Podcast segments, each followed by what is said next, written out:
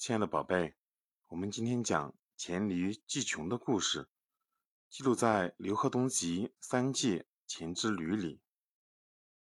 古时候，贵州地区没有驴，有个商人就从外地买了一头驴，但贵州多山，驴根本派不上用场，他只好把驴放在山下，让它自生自灭。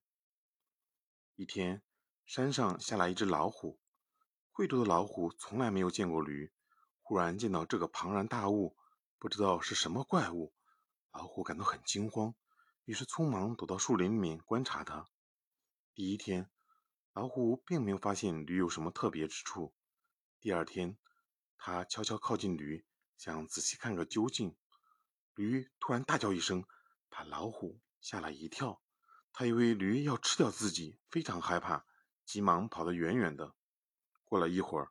老虎没有发现什么动静，又小心翼翼地回去了。渐渐的，老虎习惯了驴的叫声，不再害怕了，还敢走到驴的身边去。见驴没有什么反应，老虎更加得寸进尺，故意碰驴的身体。驴的脾气上来了，撩起后蹄就去踢老虎。老虎很轻松地躲了过去，心想：原来他就这么点本事。于是老虎大吼一声，猛扑上去。咬断驴的喉管，美美的吃了一顿驴肉。通过这个故事，我们明白什么道理呢？